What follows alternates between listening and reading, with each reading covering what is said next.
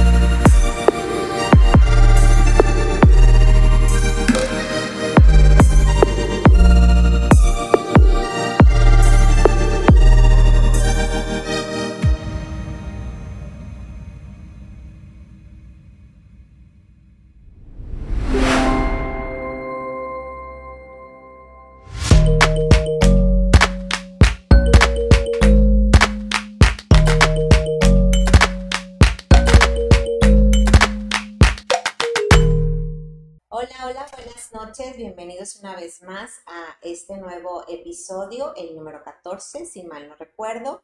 En esta ocasión tenemos una invitada eh, muy especial que nos hace, nos ha hecho el favor de acompañarnos esta noche. Su nombre es Paulina, bienvenida. Muchísimas gracias, gracias por la invitación y por tenerme aquí. Ok, eh, vamos a estar hablando acerca de cómo ha ido ella, este, o cómo ha estado viviendo estos últimos años, sus los proyectos que ha realizado y cómo ha ido trabajando su proyecto personal y es lo que nos va a estar platicando. Ah, muchísimas gracias a todas las personas que nos hacen el favor de acompañarnos cada miércoles. Les recuerdo que si es la primera vez que estamos eh, sintonizando este, este episodio, le den like a la página Capillas de Recuerdo para que cada vez que tengamos un en vivo en sus notificaciones les aparezca ahí la, la notificación. Ok, y pues bueno, ah, pues vamos a empezar. sí, porque tenemos como muchas, muchas cosas que quisiéramos eh, platicar y preguntarte, ¿verdad? Eh, sobre todo este proceso que has estado tú viviendo a lo largo de estos años y cómo de algo tan fuerte, algo tan eh, profundo en tu vida, ¿sí? Lograste sacar algo lindo de eso. ¿Ok? Pues no sé con qué quieras iniciar o cómo quieres iniciar. Híjole, pues por dónde empezar. Ahora sí que por el principio, ¿no? Este, pues bueno, te platico qué pasó a grandes rasgos. Este, cuando tenía 15 años, matan a mi papá. Fue un evento un tanto trágico. Este, mi papá, el doctor Rodolfo Torre Cantú, era candidato a la gobernatura de Tamaulipas en ese entonces. Eh, y bueno, pues para quienes no hayan, les haya tocado escuchar el suceso, fue una emboscada, lo matan y pues se hizo una noticia eh, internacional, ¿no? Entonces ahí es en donde todo este camino y proyecto de sanación empieza. La verdad es que al principio fue... ¿Cómo te enteraste tú de todo esto? ¿Cómo llega la noticia a tus manos? A través de los guardias de seguridad. Eh, ese día, de hecho, yo iba a acompañarlo a su destino y me pidió que me esperara tantito, eh, que me esperara con mi mamá y mi hermana, quienes también iban a ir, pero se iban a ir en una camioneta aparte.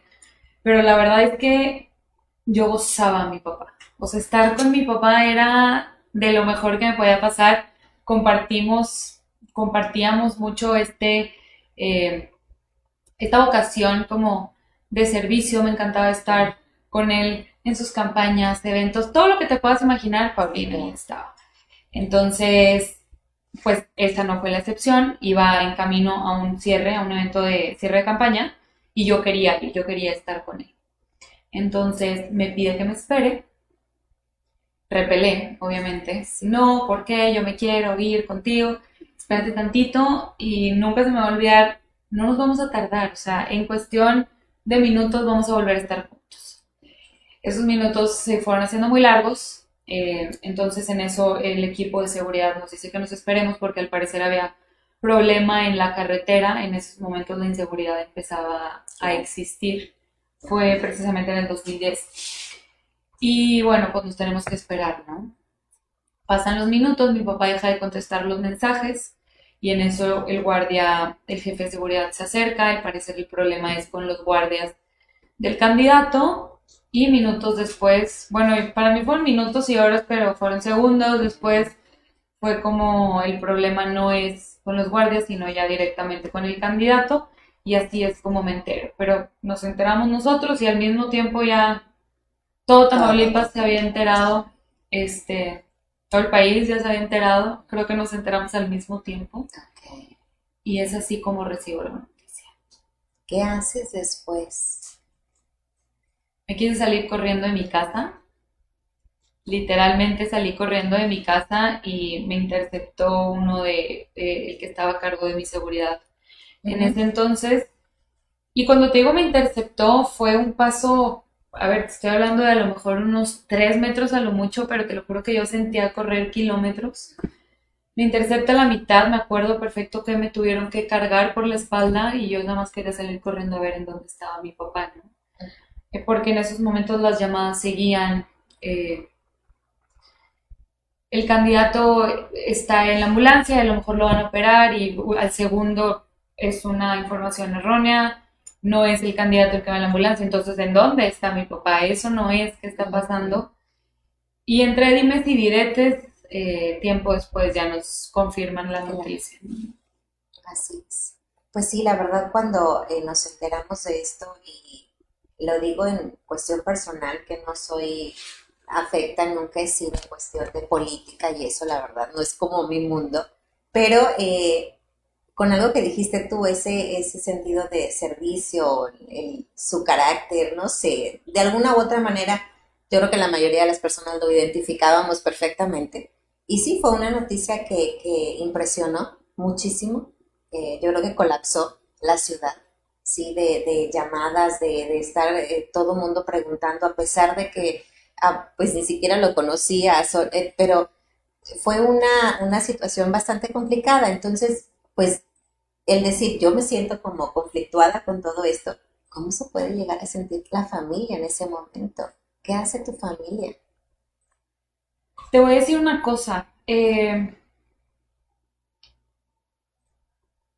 haber sido en ese momento como hija de mi papá y al mismo tiempo hija del candidato, fue una cuestión muy complicada porque no te da espacio de sentir. O sea, no, no tienes espacio de ser la hija, por, o sea, la hija del no candidato, porque en este momento la noticia es, ajá, del ser humano, en este momento la noticia es, mataron al candidato que prácticamente ya tenía la gubernatura. Entonces es que, o sea, como tú dices, colapsó, todo colapsó, ¿qué pasa con la familia?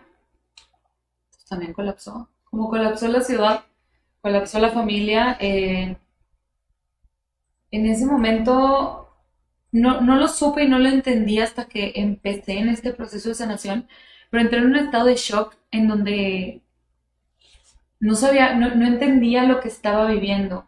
Repito, el no saber en dónde está, en dónde está el cuerpo, qué pasó, o sea, qué pasó en ¿De qué manera sucedió? En un momento me estoy preparando, me estoy vistiendo para irme contigo, me iba a subir a tu camioneta y de repente de la nada ya no estás. ¿Qué, qué, es, no? ¿Qué está pasando? Y en ese momento, em, como tú dices, empiezan las llamadas y al día siguiente vete al homenaje, que es un homenaje para un mundo de personas. Entonces, ¿qué, es esto? O sea, es, es, un, es un homenaje a mi papá o es un evento político o es, entonces, respondiendo a tu pregunta de qué pasa con la familia, yo te diría, en ese momento la familia no tuvo cabida. No, no tuvo un espacio para, para sentir o voy a, voy a hablar por mí, en ese momento no tuve espacio para sentir, mi papá ya no está. Simplemente fue como... Hay que hacer esto y así, sigue esto y así. Y tu vida cambió. En un segundo, eh, yo sé que todos tenemos historias distintas y todos vivimos. Hace poquito, justo platicaba, eh, en donde platicaba, justo en mis redes sociales, estaba intentando explicar cómo es que el duelo se vive diferente para cada, para cada persona. Y yo lo decía, pues así como coloquialmente, es como un cepillo de dientes, ¿no? El cepillo de dientes no se lo prestas a nadie, es tuyo, es personal. Y tú te vas a cepillar de una manera y la otra persona va a acomodar su mano de distinta manera y así, ¿no? Entonces, a lo que voy es que entiendo que todos vivimos algo distinto, pero en este momento, si es que en algo los duelos se pueden parecer, es que, bueno, pues recibes la noticia, eh, vives la noticia, estás sentada a lo mejor acompañando el cuerpo o así, y en este momento, como en mi caso, como todo fue noticia, evento, eh, homenaje, eh, qué va a pasar, tu seguridad, y cuídate porque no sabes qué, es lo que sigue. No sabes qué es lo que sigue, no sabes por qué pasó lo que pasó. Entonces es un caos. Sí, claro, y, aparte no te da tampoco la oportunidad de, ser consciente de lo que está sucediendo, porque son tantas las cosas que tienes que procesar. Sí, yo, yo asistí, asistí a ese evento y la verdad fue una cuestión impresionante, sí, impresionante de personas el, ambiente, eh, todo, sí que era algo que no imaginabas este, estar ahí y de qué manera se habían dado las, las cosas. Entonces, pasa todo esto. ¿En algún momento tú sentiste que pudiste realmente como despedirte? ¿Tuviste o esa privacidad, ese, ese momento personal? Pues ese día la tuvimos, tuvimos un momento eh, pues alejado del tumulto, por así decirlo. Este, sí alcancé a ver su cuerpo, sí tuvimos como ese momento, pero pero pues obviamente nunca es suficiente, ¿no? Como que tenerlo ahí, pues, no lo quieres soltar. Entonces, no, no, no, no bajaba la información, aunque lo tenía enfrente, no lograba bajar, era tan, estaba tan inundada por, incertidumbre, coraje, rabia, dolor, que no, no, no lograba bajar la información para poder tener una despedida con el cuerpo presente de mi papá. Ok. Algo que yo también les he comentado es que a veces creemos que el duelo justo inicia cuando te enteras, ¿sí? Y yo creo que no es así. Creo que cuando ya las personas se empiezan a ir alejando, se empiezan, como que la vida sigue, es su rumbo, y cuando ya llegas a tu casa y ya te das cuenta de, o sea, este, yo solía hacer esto y ya no lo voy a poder hacer porque con la persona que solía hacerlo ya no está. Es ahí donde ya uno empieza a darse cuenta, a caer en esa realidad de que algo pasó. Sí. ¿En, qué momento sientes tú ya esa realidad? Híjole, pues Quisiera decirte que días o semanas o meses, pero fueron años. Em, al principio, pues estuvimos como moviéndonos del lugar, eh, nos fuimos de la ciudad un tiempo, entonces no era tanto como mi papá no está en mi vida, sino yo, era más como es que yo ya no estoy en mi vida. Entonces por eso yo creo que no lograba bajar esta información de dónde está mi papá. Insisto, eran tantos pasó esto y te habla esta persona, pero entonces nosotros tenemos que irnos a no sé qué lugar. Toda vez que tu vida ya no es la misma, mi vida ya no era la misma, no, no lograba como que, ah, ok, entonces tengo que hacer la vida que tenía, pero ya sin mi papá. No, tengo que reconstruirme completamente, porque voy a hacer una vida acá, o la voy a hacer acá, o la voy a hacer acá. Y ya cuando regreso de planta a aunque no fueron años, fueron meses. Eh, esto es algo que, que platico mucho porque empecé a descubrir que con tal de no sentir justo esto que me estás preguntando, el que ya no estaba mi papá, me ocupé como pude. Eh, me ocupé haciendo todo, o sea, Todo Tú lo que dime te puedas eso. imaginar. Tú dime y eso. Sí. Exactamente. Yo creo que hasta unos seis años después me cayó el, el golpe fuerte eh, y fue cuando empecé como a tratar ya el duelo en serio. Le di, le di la importancia que tenía y lo acepté. Acepté que, Que que no mi podía papá ya no estaba y que no podía seguir así, no podía seguir escondiendo un dolor que, Y aparte no nada más era, era el duelo por tu papá, por esa pérdida, como tú dices hace rato, fue el perder mi vida, mi estabilidad, mi seguridad, mi, mi entorno donde yo estaba acostumbrada, donde yo me sentía cómoda, a gusto, y pues eso tampoco está. Entonces, a esa pérdida tan grande tengo que sumar aparte otras. Entonces es como cuando entras por primera vez a la biblioteca y te dicen, que yo quiero leer, es, ah, sí, mira, tengo este y este, y te los echan todos así. Y, y, y camínele, y lo tiene que leer todo. Entonces, Sí. pues no, no puedo. Es muy abrumado. Es muy abrumador, exactamente. Tuve un conjunto por ahí de, de duelos que no sabía que los estaba teniendo. Yo nada más iba así con la corriente. A donde tenga que ir, ok, ahí voy.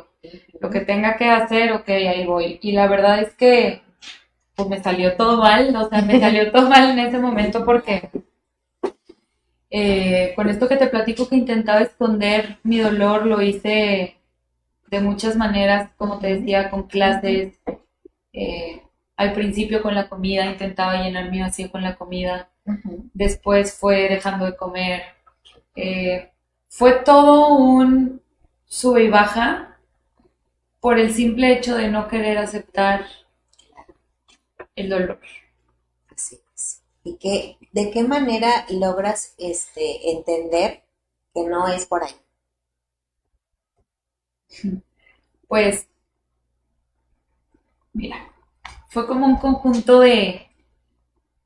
Se me fue, se me fue presentando. Hubo un momento en el que dije, ya, ya no puedo vivir así. Ya, ya, ya basta.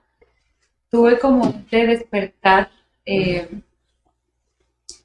al principio fue a través de libros. Empecé como a, a explorar. Creo que mi abuela fue la que me regaló este libro que me empezó como a mover el tapete, que lo leí tres veces.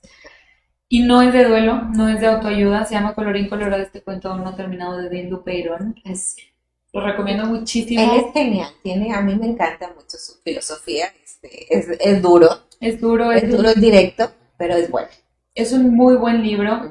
Te mentiría si te digo que hemos seguido su, su trayectoria, pero este libro para mí fue un, o sea, me cambió la vida. Fue la primera vez que como que quise despertar. eh, no les voy a contar el libro por si lo quieren leer, pero a grandes rasgos, y también en, en mi libro platico un poquito de eso, pero a grandes rasgos platica del miedo y de cómo el miedo nos encapsula y nos inmoviliza. Eh, él lo pone a través de una princesa que está atrapada en un castillo y me di cuenta que yo era la princesa y que yo me había metido en un castillo y que yo me había encarcelado en mi dolor y en mi miedo de seguir viviendo, ¿no? Entonces así como que me empieza a mover un poquito el tapete y yo siempre fui muy religiosa, fui maestra de catecismo y así. Cuando pasa todo lo de mi papá, me enojé con la vida, con Dios, con todo lo que se puedan imaginar. Sí. Entonces, de repente ahí me fui medio reconciliando con Dios, más o menos. Y según yo, pues ya, ya teníamos como una, una buena relación, ya rezaba, pero la verdad es que regresé porque me sentía tan vacía y tenía tanto dolor que tenía que agarrarme de algo o de alguien. Y Dios fue uno de esos. Y no fue hasta entonces que llegué a Misiones un día y estando en Misiones, en, en la capilla acompañando al, al Santísimo en una noche. Estaba rezando y sentí como si me hubieran dado un... No sé ni siquiera cómo explicarte, pero ahí me di cuenta del dolor tan grande que sentía, de la rabia tan grande que tenía por dentro y de todo lo que tenía que sacar. O sea, de verdad que si yo pensaba, hubo un momento cuando, cuando matan a mi papá y en, y en todo este mes consiguiente, me acuerdo de decir, yo no sabía que el cuerpo humano era capaz de sacar tantas lágrimas. Oigan, sí es capaz. O sea, tu cuerpo es capaz de, de, de sacar y sacar y sacar y sacar.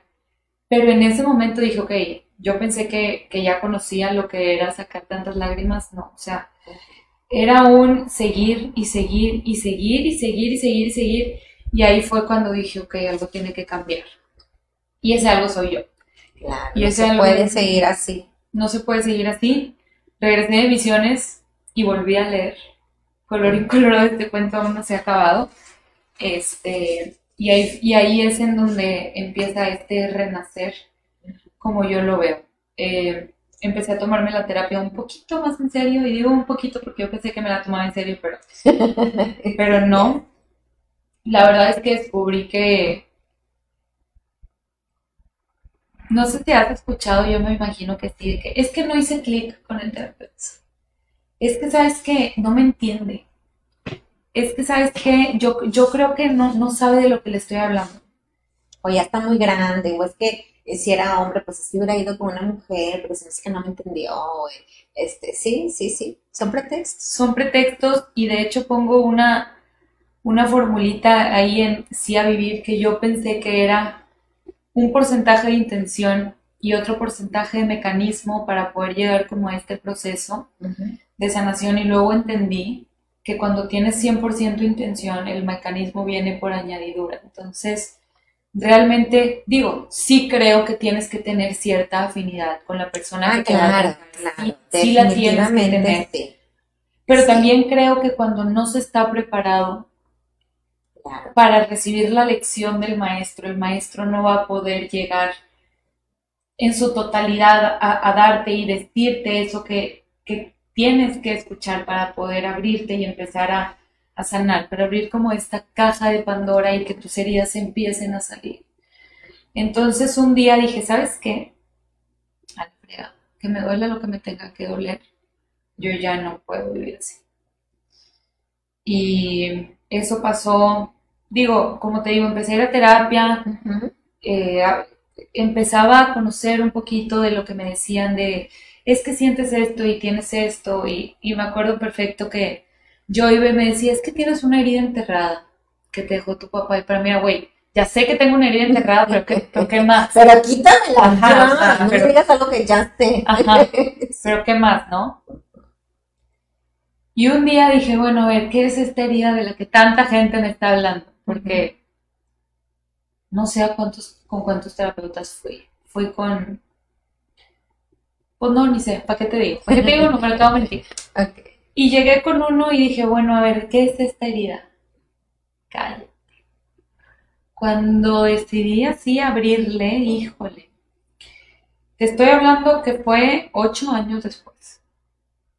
Ocho años después de que mataron a mi papá, que decidí abrir esa herida. Nunca es tarde. Nunca es tarde para querer sanar. Y cuando lo decidí, eh, sentí que me moría. Sentí que hubo un momento en que dije, ¿la voy a armar o no? O sea, no, no, no sé. No, no, no sé qué estoy, qué estoy sintiendo, solo sé que es mucho. Y a veces te puedes sentir como que el mundo ya se te vino abajo y a veces te puedes sentir como, como que no, insisto, no sé si voy a poder atravesar tanto dolor. Y luego entendí que toda vez que tuve tantos años un dolor enterrado, obviamente me iba a costar muchas sesiones de terapia poder sanar ese duelo tan complicado y agraviado que tenía por dentro. Eh, es entonces cuando nace Sí a Vivir, que Sí a Vivir es mi libro. ¿Por qué lo saco a relucir? Porque por un lado fue terapéutico, me ayudó mucho. Eh, tú como tanatóloga puedes saber que la escritura es uno de los mecanismos para poder sacar todo lo que se tiene adentro. Es un ejercicio de vaciamiento. Exacto, entonces por un lado fue terapéutico hacer la escritura. Y por otro lado, que ya llegaremos a eso, fue el no me puedo quedar con tanta como información de lo que yo he hecho para poder salir adelante. Pero cuando empiezo con la escritura de Sí a Vivir fue a la par de ya en- eh, adentrarme a esta herida tan fuerte. Y fue muy impactante para mí porque ocho años después fue como volver a vivir el 2010. Sí, claro. Para mí, en ese momento, haz de cuenta que me acababan de decir, mataron a tu papá. ¿Cuál fue la diferencia?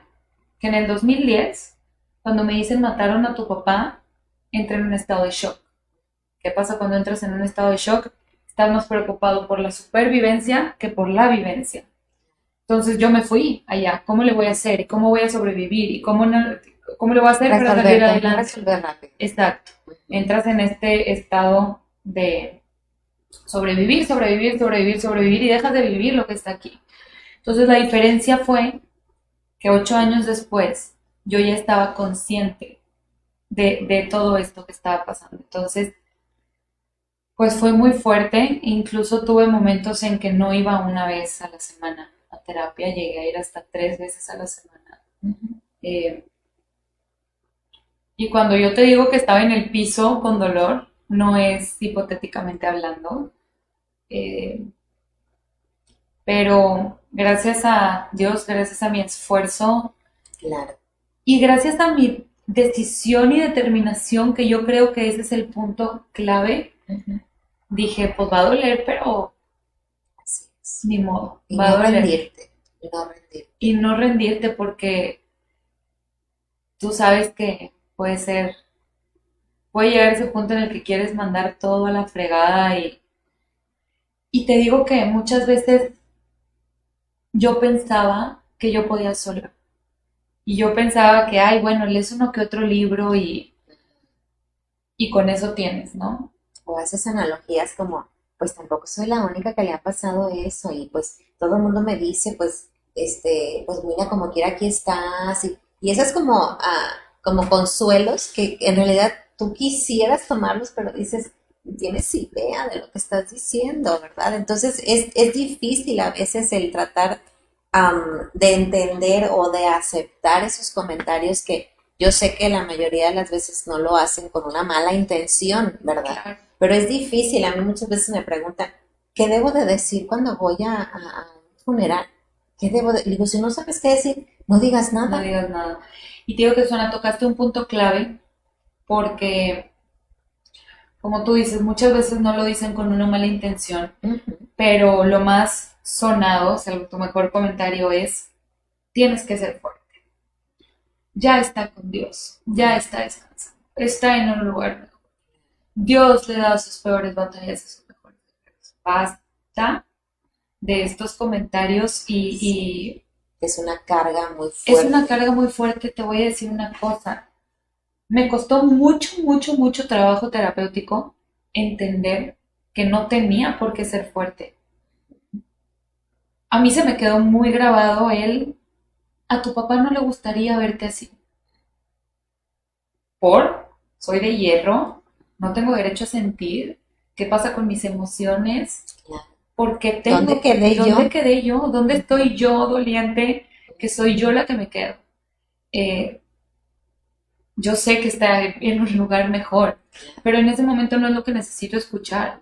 Y como tú dices, si no, o sea, solamente estar, ser pacientes y acompañar en el proceso, porque yo creo que eso es lo necesario, acompañar y estoy aquí para cuando tú necesites y tú quieras, y llora lo que tengas que llorar y enójate y siente lo que tengas que sentir, porque es solo así como vas a poder atraves, o sea, atravesarlo para sanar, que eso es algo que a mí me gusta decir y repetir y, y- yo voy a decir que es mi lema y la única manera de sanar es atravesando, porque de lo contrario, ¿cómo le haces? Eh, algo muy sonado también es el tiempo, ¿no? Como si el tiempo fuera mágico. El tiempo cura las heridas. Pero aparte tampoco te dicen en un mes, dos meses, o sea, bueno, ok, el tiempo, pero una vez dice, bueno, pero dime como más o menos en cuánto, como para estarlo esperando y decir, ah, ok, ya pasó, ah, bueno, ya mañana va a ser el tiempo, entonces, pero pues tampoco, porque te dejan este eh, a la deriva, Es ¿es así. así? Y algo que mencionaste hace ratito de eh, cuando llegan y te dicen, tú dime lo que quieres hacer, yo voy a estar aquí contigo, eso también tenemos que ser bien cuidadosos, porque luego te hablo una crisis existencial y me dices, no puedo. Entonces, ¿por qué me estás diciendo que aquí estás y que tú...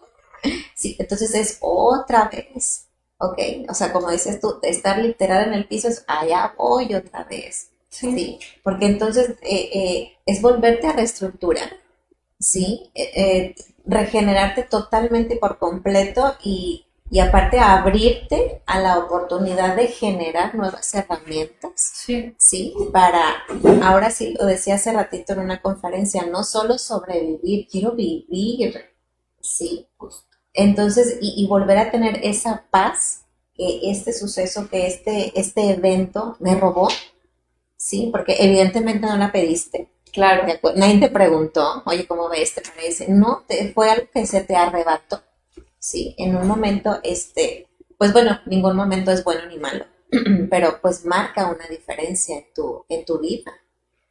Y el poder hacer a ese proceso de sanación, el decidirte Sí, yo creo, yo siempre he dicho que cuando yo me decido hacer algo, me adueño de la situación. Exactamente. Y no dejas que la situación te, te lleve, es como, bueno, ¿y cuál va, a ser, cuál va a ser la decisión con tu vida? ¿Vas a dejar que la vida te pase o vas a pasar con ella? ¿Vas a dejar que la vida simplemente esté o la vas a, ¿Quieres, ¿quieres ser protagonista o quieres ser el florero de la vida? Que así como soy nada más de producción, o quiero empezar otra vez, quiero participar, quiero ser parte de. Y la verdad es que probablemente personas que me estén escuchando, ay, sí, qué fácil, ¿no? Sí, bueno, quieres de pronto, o sea, y lo, lo entiendo, pero de verdad, sí se puede, e-, ese, ese es mi punto. Yo sé que es un túnel largo, oscuro, interminable, pero si tú quieres ver una luz al final del túnel, es cuestión de... Tienes que entrar. Entrar y acordarte que ahí está, porque el túnel a veces va a ser muchísimo más oscuro y a veces se va a despejar un poquito más conforme vayas avanzando y conforme te vayas adentrando a esa herida y te va a recordar y no sé qué, no sé qué, acordarte. Y luego van a venir, no sé, fechas especiales y a lo mejor el túnel se va a volver a ser oscuro pero acordarte que existe una luz y, que, y perseguirla es esta determinación de la que comentabas, ¿no? Es, es esta decisión y adueñarte de la situación. De tu proceso. De tu proceso para poder tomarlo de los cuernos y que no te agarren por atrás, ¿no? Algo, fíjate que yo decía, o se me hacía a veces eh, difícil de comprender, por ejemplo, el, así como tu experiencia que sacas un libro o como que alguien empieza a dar conferencias motivacionales porque le sucedió algo y así. Entonces, hay quien igual lo puede tomar como, este, pues claro, sacó ventaja de lo que le pasó y así, ¿no? Eh, van a decir, otra vez va a hablar poco de lo mismo, sí. Ah, que lo he repetido muchas veces, pero es que estoy todavía en ese proceso. Ah, tuve un accidente. Entonces, el cómo te cambia tu perspectiva de algo que por ejemplo, se supone que yo trabajo mucho en educación especial y así, que tú creías que lo conocías. Ah. Ay, ternurita, sí, yo también dije, ay, linda, ajá, no sabes de lo que estás hablando, gracias. Entonces, no estoy conociendo en verdad el mundo que es, ¿sí? El, el cómo es vivirlo, cómo es procesarlo y el cómo es tratar de salir, el cómo no te consuela, pero no te cortaron la pierna, pero en realidad no te pasó nada. Y tú, ¿ah? O sea, no, estoy, no estás entendiendo lo que estoy diciendo. ¿Sí? Y, eso me quedó tan claro en una ocasión con una pacientita que la fui a ver. que a ella le habían amputado su pierna y yo, toda linda, le dije, ay, me imagino cómo se siente. ¿Ya te cortaron una pierna? No. Entonces no tienes ni idea. No puedes decir qué sientes y, y sí, dejé de hacer eso. ¿Por qué? Porque en realidad no tienes ni idea. ¿sí? Cuando uno dice, tendrías que vivirlo para entenderlo, es real. Es real, es real. Y es ahí donde uno saca unas fuerzas sobrehumanas, ajá, que la fe, la espiritualidad es, es algo que, que tiene uno que sostenerse de ahí. Porque yo siento que a final de cuentas para mí, y sé que para muchas personas, es lo que te da ese empujón que no habías podido este, tener antes, ajá, que no habías podido encontrar. Y no estoy hablando específicamente de una religión, es creer. Como dijiste hace ratito también, yo creo y estoy segura que mi papá está en un lugar súper bien, o sea, eso no está en, duda. ¿verdad? O sea, estamos en duda los que estamos aquí. Así como que, ¿para dónde voy ahora, no? Pero pues bueno, entonces, ¿cómo empiezas? ¿Cómo empiezas este proyecto? Eh, ¿Decía vivir? Pues precisamente con el proceso de sanación. Eh, empecé, tenía la idea de un libro y hubo un momento en que dije, usualmente llegaban y me preguntaban como, ¿cómo te sientes tú con esto? ¿Cómo le has hecho para sobrellevarlo? O acabo de pasar por esto, entre otras cosas. Entonces, la verdad es que junté algo que me había estado ayudando mucho, como lo es la escritura, con esto, ¿no? Eh, llegó un momento en el que dije, no puedo, pasé por tanto, me dolió tanto, batallé tanto, que no me puedo quedar con esta información para mí. Yo creo que el ser, mi objetivo es ser luz o, un rayito de esperanza para aquellas personas que están en dolor y que, que de verdad piensan que no se puede salir adelante. Y voy a hacer, voy a sonar repetitiva, pero yo sé que cada quien tenemos procesos distintos y cada quien vivimos situaciones distintas pero existen estas cosas en las que, en las que se puede resonar, ¿no? Existen estas cosas como platicábamos hace rato antes de empezar esto, el sentido de pertenencia, de que es que yo pensé, y yo de verdad pensé, y es algo que platico aquí, hubo un momento en que yo pensé que iba a perder la cabeza. ¿Es normal que esté sintiendo esto o no es normal? Es normal que, me, que, que, que de repente me ríe y después llore. Es normal el vacío que siento en la panza que se va subiendo y hace que se me cierre la garganta. Es normal tanto dolor. Y llegué a sentir por un momento que estaba sola en este sentimiento. Y luego me di cuenta que no, gracias a, la terapia de hecho, y a estarlo como platicando y a estarlo como comentando. Entonces dije, no puedo quedarme con esto, necesito que yo quiero que exista una persona que si se está sintiendo así, sepa que no está sola en esto, quiero ser acompañamiento, a lo mejor no puedo ser acompañamiento con todas las personas cara a cara, pero, pero pretendo que sí a vivir pueda no suplir, desde luego, porque eso es algo que siempre dejo súper claro. Obviamente no, no suple una terapia, yo no suplo a una terapeuta, pero... Pero esos son los mejores libros. Le decía una, a una amiga que aquí nos acompañó en una ocasión a hacer un programa, ella hizo su libro que se llama Hijos Especiales, Padres del Montón. Y le digo, me encanta, sí, me encanta porque es en base a tu experiencia, no es en base a alguien que dice, porque los resultados y las estadísticas médicamente hablando y no sé qué, que si tu neurona funcionó, entonces dices, no entendí nada. Pero cuando te habla alguien desde el corazón, sí, como dices tú, a lo mejor no le va a pegar a todos, no, pero con que le pegue a uno, ¿sí? A esa persona que está pasando por ese proceso, por ese duelo tan, tan complicado y tan difícil de elaborar, ¿sí? Que se sienta conectada contigo, que diga, ándale, sí me entendió, sí, sí me entendió. Ese es, ese es darme una esperanza, ¿sí? A decir, si ella puede, yo también lo puedo hacer, pero necesitas eh, tener este, este match, ¿verdad? De, ándale, es que apenas así, ajá, porque tú me lo platicas y tú me dices, espera, ah, no, no te creo. ¿Ok? Entonces eso es lo que ayuda. Y, qué importante es que te diste la oportunidad de hacerlo y aparte también de, sentir que eres merecedora, ¿de acuerdo? De, de, vivir, de vivir bien y de ayudar a otras personas a que puedan llegar este, a conseguirlo. Como dices tú, a lo mejor no con mi libro, pero que sí sea un, una iniciativa para que abran sus procesos. Porque sí, hay duelos este, que sí se pueden tardar mucho tiempo por muchas cuestiones, pero esto es, es, un, es un paréntesis, es abrirnos los ojos y, buscar, el no dejar de intentar, sí, el, el estar bien. Que yo creo que esa es la clave, justo lo que dijiste ahorita, el intentar estar bien, el... Mira, yo creo que cualquier cosa, sea un libro, puede ser en una canción, puede ser un poema, puede ser en la plática que tuviste con una persona. Pero va a haber algo que te va a dar un rayito, una esperanza, un... Que te haga un... Lo voy a intentar, mínimo lo voy a intentar. Y si ya estás en ese punto, en el lo voy a intentar, a ver si es posible, es, posible. Estás ahí. Claro. Estás ahí. Porque estás empezando a creer que es posible. Sí. Exacto. Entonces, como decías tú también, es tu determinación, claro.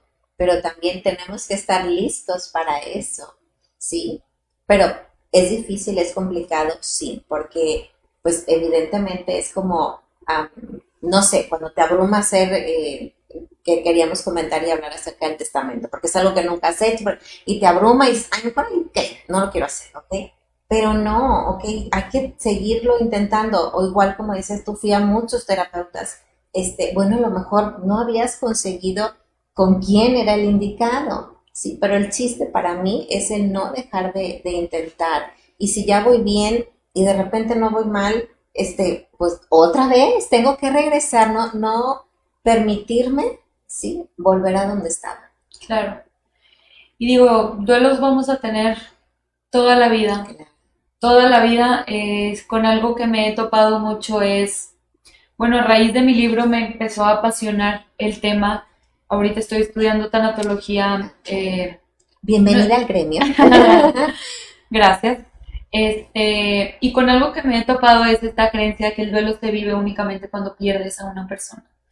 Entonces, existen muchos tipos de pérdidas, como lo es cambiarte de casa, el cortar con tu novio, cortar con tu novia, eh, pérdidas económicas, las mascotas. Todo, todo, todo, todo, Entonces, pérdidas vamos a tener mientras sigamos viviendo. Así es. Eh, y algo que, me gusta decir mucho es, no se sientan mal de tener dolor, porque creo que hemos satanizado mucho como sociedad el sentir, el tener dolor, el ser vulnerables, eh, pero estoy convencida que dentro de la vulnerabilidad está la fortaleza y que el dolor es un indicador de que somos capaces de amar.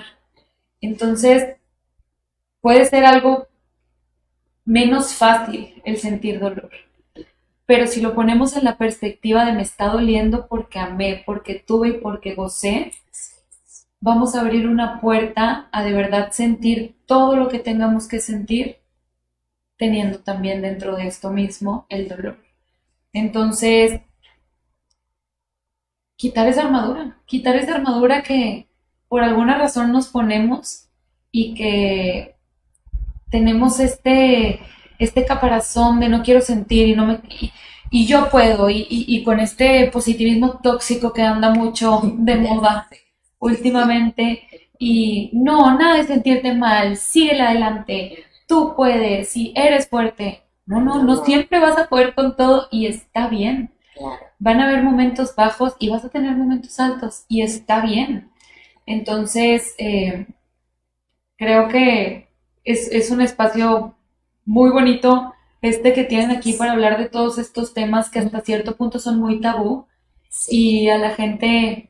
Y muy castigados. Y muy castigados. Castigados sobre todo. Y eso que decías acerca de tener esa armadura, de, de tengo que estar bien, tengo que hacer las cosas bien, este, no quiero que la gente me vea que soy vulnerable, pues sí, porque creemos o tenemos esa creencia de, de que así es como vamos a resolver las cosas, pero la verdad es que no. Cuando ah, decías eso acerca de, perder o de, pero conviví con él o conocí este amor, yo se los digo, ¿qué prefieres? Sí, haber conocido este amor, este amor del bueno, haberlo tenido, haberlo disfrutado y perdido o no conocerlo. Sí, claro que me dolió en el alma, pero lo prefiero mil veces. Mil veces, porque mira, recuerdas y es esto. Claro. ¿Ok?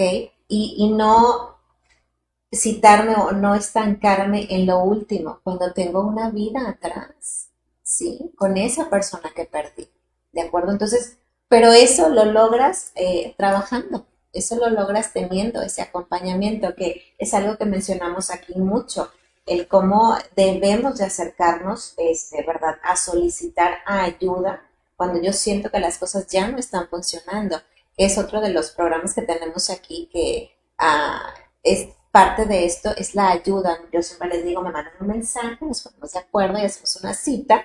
Eh, y qué, qué padre, ¿no? Así como dices tú, qué padre cuando me invitaron a mí a ser parte de esto. la verdad dije, qué genial, qué genial, porque en realidad hay tantas cosas este, por hablar, hay tantas cosas que necesitamos saber. Y el darte cuenta que hay más personas como tú y como yo, dices, y yo pensé que era la única. No, cariño, hay más, ¿verdad? Este, eh, esto no, no perdona este género, no perdona edades, no perdona estatus social, nada, nada. Todos nos puede llegar a suceder una situación así y siempre va a ser menos difícil vivirlo acompañado. Híjole, eso, justo eso. Hace poco eh, platicaba con una amiga y hablábamos de lo que acabas de mencionar. Y tenían como esta cierta resistencia a me dejo sentir, no me dejo sentir. Le dije, a ver, déjate caer. Para mí la mejor manera eh, de sentirlo es dejándote caer. La cosa, desde mi perspectiva, es que si te vas a dejar caer, tengas una mano no para que te saque y no tengas que sentir nada, sino para que te esté sosteniendo y te ayude a buscar un camino. No se trata de que es que si voy a terapia es porque ya no quiero sentir nada, no. es porque lo vas a sentir y lo vas a sentir tan a fondo, pero vas a tener un rumbo, vas a sentir un dolor direccionado. Exactamente. Y siendo así, lo más seguro, digo, va, a haber muchos factores que jueguen dentro de esto, pero lo más seguro es que tu sanación va a ser más rápida, va, va a ser más, este, con menos caídas, con menos complicadas. Más organizada, como decías ahorita. Entonces, eh, la terapia no es nada más para...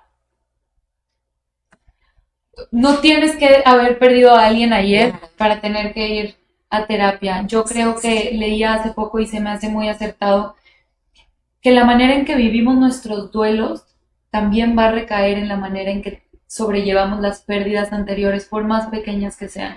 Y ojo, no quiere decir que vas a sentir menos, pero sí quiere decir que lo vas a saber llevar. Vas a saber sentir. Vas a saber sentirlo y vas a decir, ok, esto fue lo que perdí, esto es lo que voy a sentir. Y no puedes tener obviamente todo controlado. Lo voy a sentir de esta manera, por tanto tiempo iba a ser así. Y nada más no voy a ponerte así para no, no, no. Pero, pero ya sabes que ahí está y le vas a dar permiso y le vas a abrir la puerta para que entre. Que si le das la puerta para que entre, si le abres la puerta para que llegue, también le abres la puerta para que salga. Entonces, pues lo resumiría en darte la oportunidad, porque como menciono también en, en sí a vivir, pues sin lágrimas no, había, no habría risa y sin oscuridad no habría luz. Entonces... Y yo lo he dicho aquí, el llorar no es malo, llorar significa que estoy viva, Uy, no, que tengo emociones, este, que aparte me ayuda este, a aliviar la carga que, estoy teniendo. Sí. No, llorar es, es, delicioso, descargas y descansas y... Y cuando lo entiendes, eh, entonces lo dejas, lo dejas ser, como decías, el ir entendiendo todas estas emociones que tengo que sentir sí, que no puedo seguir reprimiendo.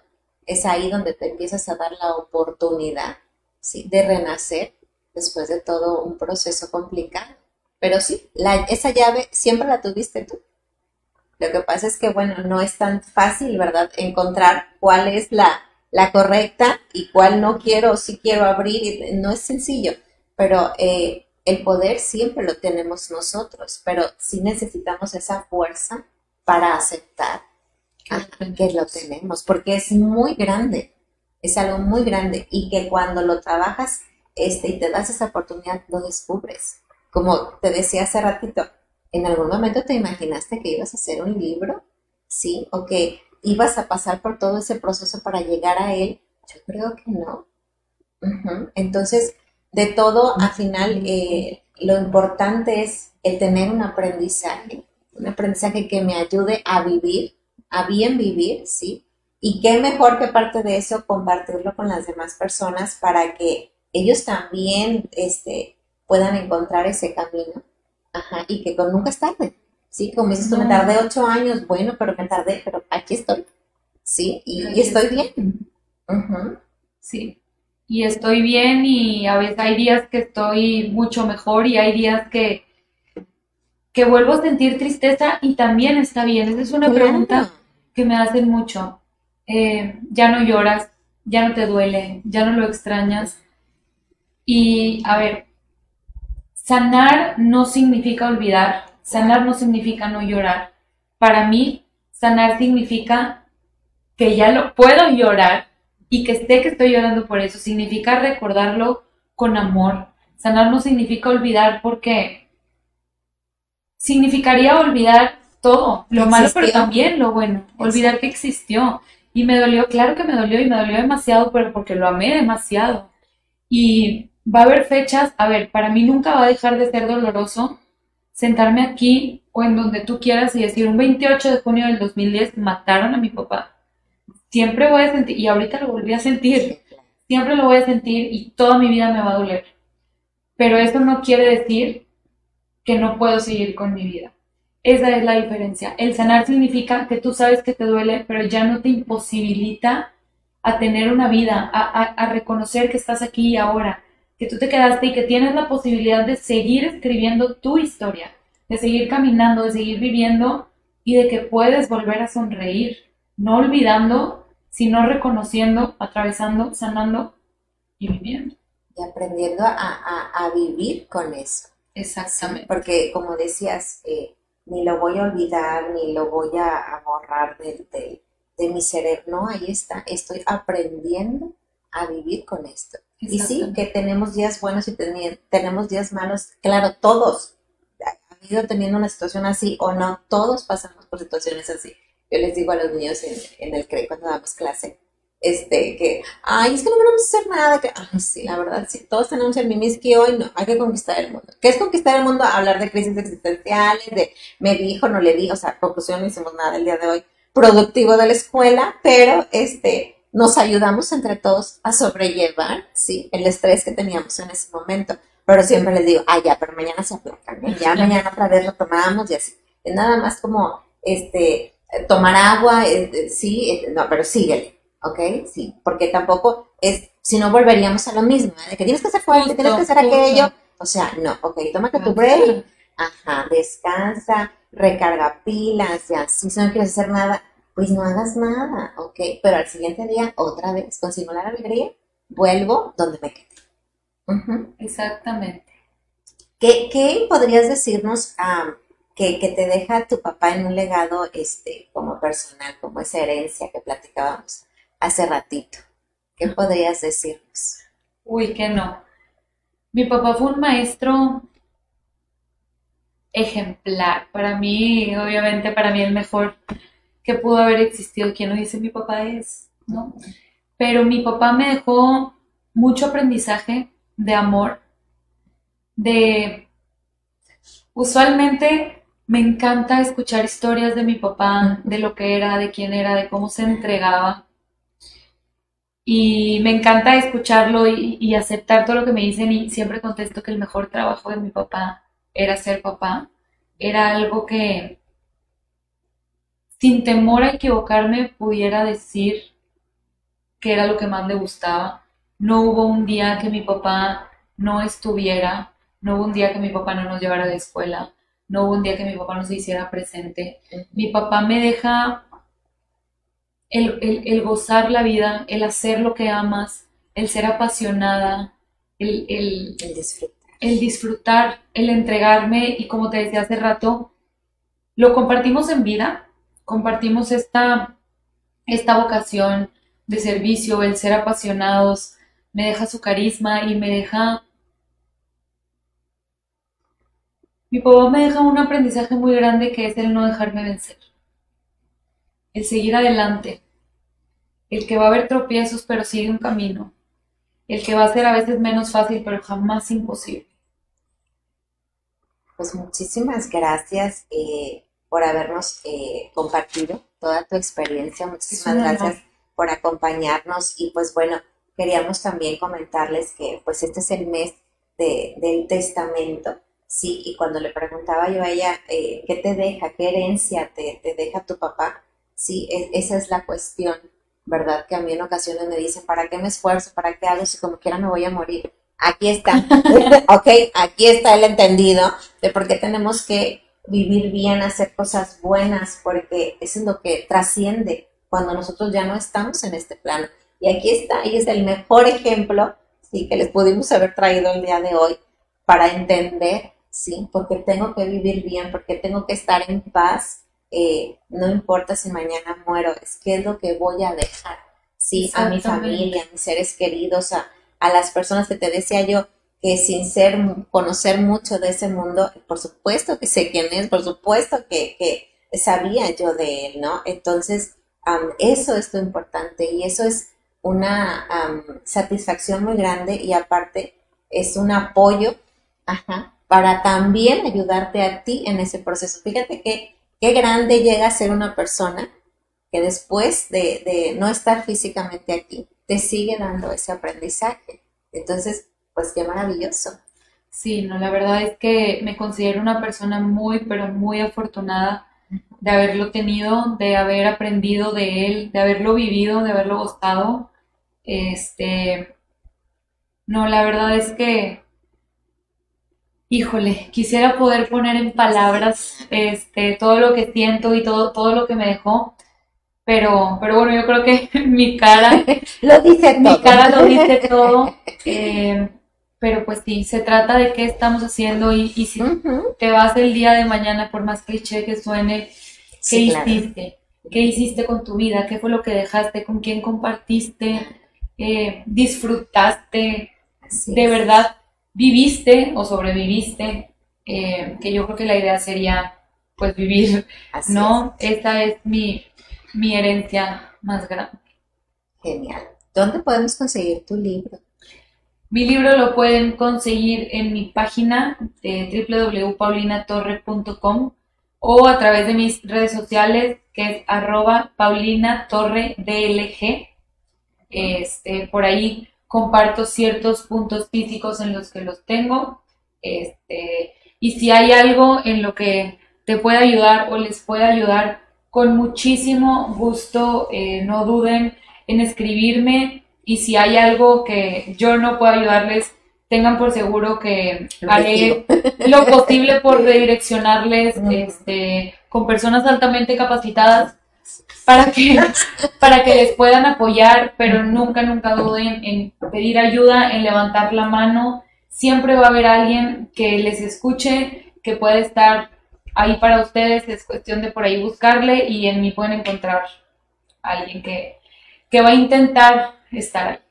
Pues muchísimas gracias y pues bueno, yo creo que sí, a lo mejor en algún otro momento, eh, que siempre nos mandan o nos ponen comentarios y así. Entonces, pues bueno, si quieren que la Reinis vuelva, entonces, este, pues ahí nos avisan, ¿verdad? O si algo que nos haya escapado que no lo, no lo mencionamos el, el día de, de hoy, ¿sí?